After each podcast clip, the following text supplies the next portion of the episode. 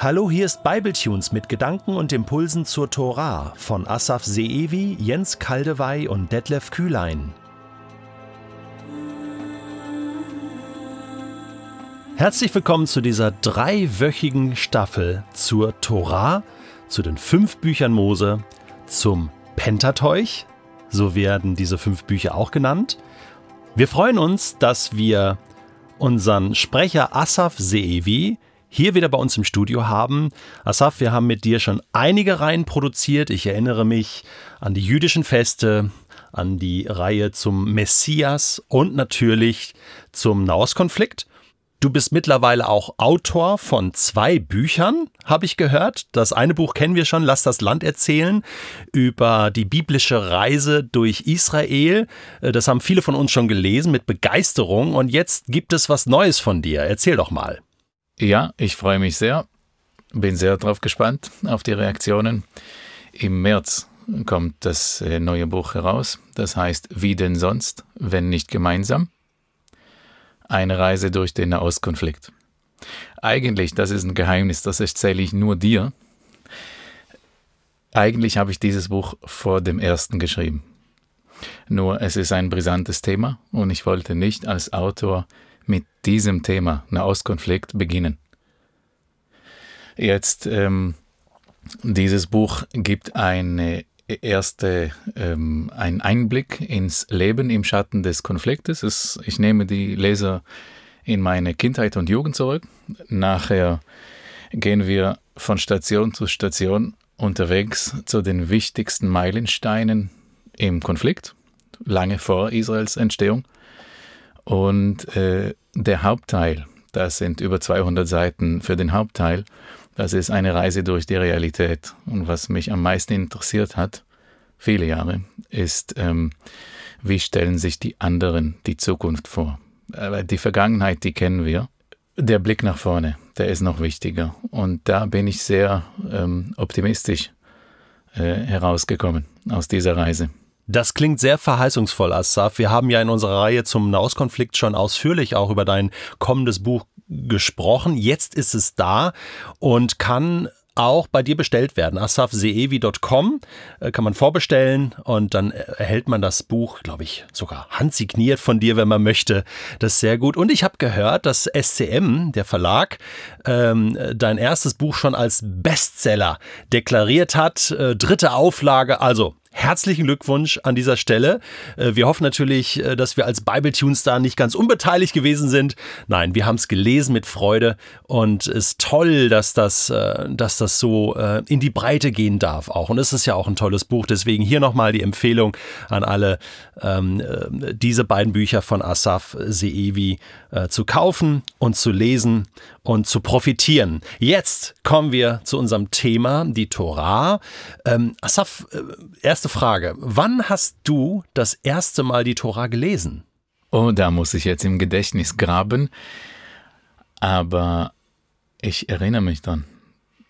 Äh, ich denke, dass es im zweiten Schuljahr war.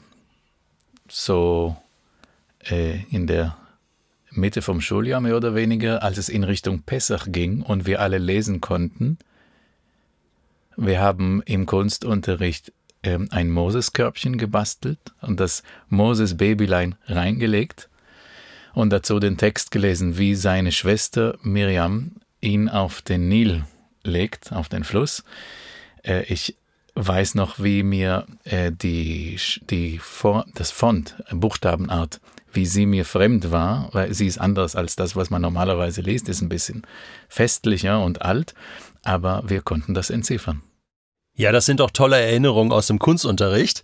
Ähm, Asaf, dieses Wort Torah, das ist ja ein hebräisches Wort. Wie übersetzt man das am besten ins Deutsche? Da kommst du genau zur offenen Wunde. Als ich, nachdem ich, Deutsch gelernt habe als Fremdsprache, als ich zum ersten Mal ähm, in einem Vers las, dass die Torah als Gesetz übersetzt wird oder wiedergegeben wird, ähm, war ich ähm, empört. Ich war überrascht, negativ.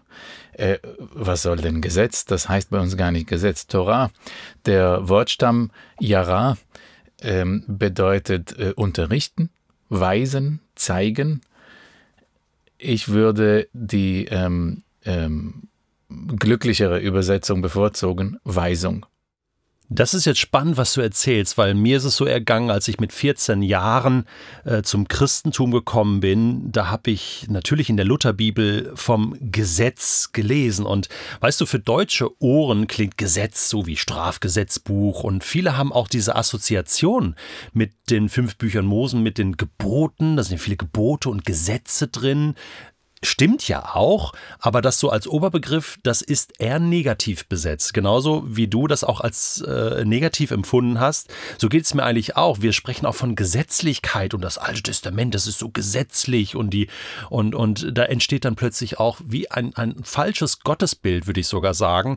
Ähm, ähm, Im Gegensatz dazu ist diese Weisung eines liebenden Gottes was ganz anderes. Äh, wie kann David in Psalm 119 äh, schreiben, Herr, wie sehr liebe ich dein Gesetz, das klingt für mich ganz komisch, aber wie sehr liebe ich deine Weisung, deinen guten Rat, dein Unterrichten, das klingt doch ganz anders. Und lass uns doch äh, so verfahren, dass wir äh, den Begriff Torah da einfach äh, für uns in Deutschen äh, sozusagen neu besetzen und sagen, wir sprechen von einer Weisung, von einer Unterweisung und äh, das klingt für unsere Ohren dann schon ganz anders.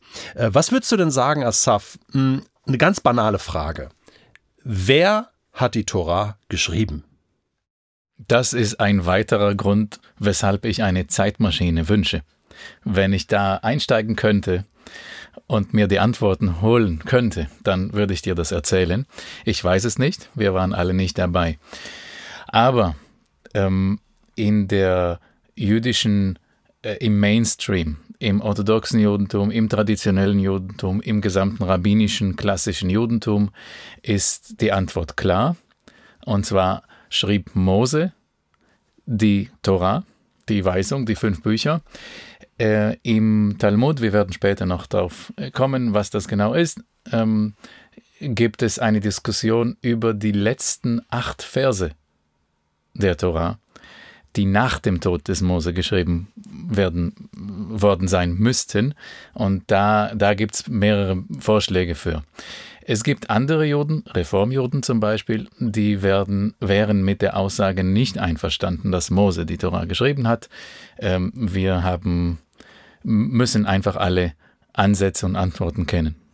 Das ist interessant, weil für mich ist das auch so eine Spannung. Weißt du, auf der einen Seite lesen wir äh, im Neuen Testament, äh, dass Jesus sagt, ähm, habt ihr nicht gelesen bei Mose? Ne? Und dann zitiert er in, aus allen Büchern äh, Mose und für ihn schien klar gewesen zu sein äh, zur damaligen Zeit, hey, Mose ist der, der das auch geschrieben hat, ähm, zumindest verantwortet hat oder Redaktor war.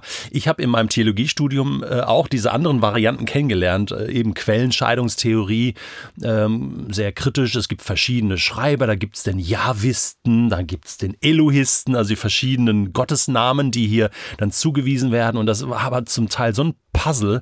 Also äh, in einem Vers fünf verschiedene Schreiber und äh, ganz ehrlich, also ähm, ich plädiere da so ein bisschen für, für einen guten Mittelweg. Also so nach dem Motto, äh, das mag schon sein, dass da auch andere mitgeschrieben haben. Mose hatte die Hauptverantwortung äh, und deswegen ist der Titel ähm, äh, zu Recht äh, fünf Bücher Mose. Äh, was mich jetzt noch interessiert, Asaf, ich habe auch in deinem Buch gelesen, ähm, das war für mich äh, etwas Neues. Äh, in der hebräischen Bibel, also unserem Alten Testament, gibt es da im Judentum eine Abstufung oder eine oder wie würdest du das beschreiben? Also so ähm, die Torah, ich, ich, ich sag's mit eigenen Worten, ist äh, so dass der wichtigste Teil, wichtiger oder heiliger vielleicht auch als zum Beispiel die Propheten oder, oder die Schriften. Äh, wie ist das genau?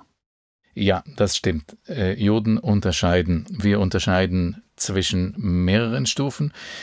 Ähm, bei uns heißt äh, das, was ihr Altes Testament oder Erstes Testament nennt, die hebräische Bibel, sie besteht aus drei Teilen, aus der Torah, das sind die ersten fünf Bücher, nachher kommen die Propheten und zum Schluss die Schriften. Und diesem Aufbau entsprechend gibt es drei Stufen der Heiligkeit.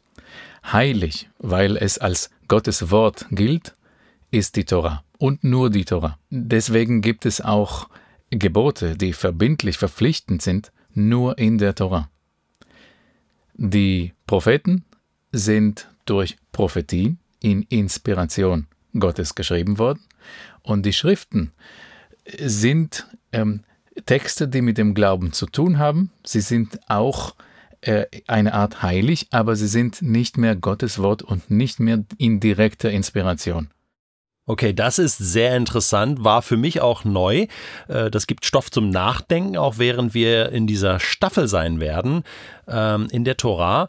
Ähm, prophetische Bücher sind uns ja bekannt, Jesaja, Jeremia, aber zu den Schriften gehört ja zum Beispiel, gehören die Psalmen, äh, die Sprüche, auch das Buch Daniel interessanterweise, Esra, Nehemia. Ähm, und dass es da so diese Abstufung gibt, aber so wie du es erklärt hast, ja, macht irgendwo auch Sinn. Spannende, ähm, äh, spannende Interpretation, Aufbau der Bibel. Jetzt sind wir an dem Punkt, wo wir sagen, es kann losgehen. Wir sind drei Sprecher. Asaf, du wirst einen Hauptteil bestreiten. Dann wird Jens Kaldewey, äh, bekannter Sprecher bei Bibletunes, auch noch einige Themen bearbeiten. Und äh, ich auch.